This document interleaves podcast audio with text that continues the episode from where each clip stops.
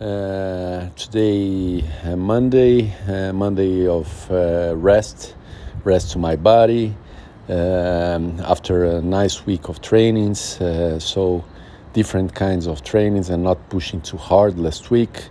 So, I was able to do a couple of runs on Friday and also yesterday together with the swim, the long uh, bike ride on Saturday, as well as some tennis uh, on Thursday. So, good mix after uh, some rest that I had uh, before that. So, it was not a, hard and high volume week after the last uh, week of the year that was with super high volume. So good already to take care about uh, the the rest uh, thing.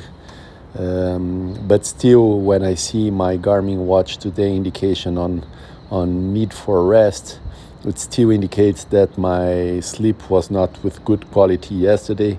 So again, a delay on the recovery hours indication.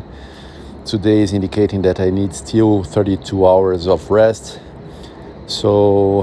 Uh, I, I don't know if tomorrow I will resume the trainings. Most probably, I will have another, an additional uh, resting day, and I think I will follow the watch in this case. I think it makes sense, but let's see. I will decide later on today.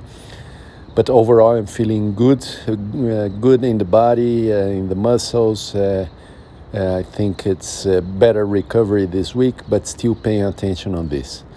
So um, uh, let's see. Um, most probably I resume the trainings on Wednesday, doing also a mix of trainings like I did last week.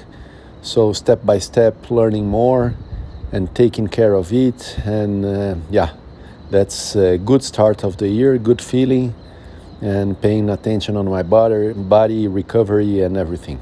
That's great.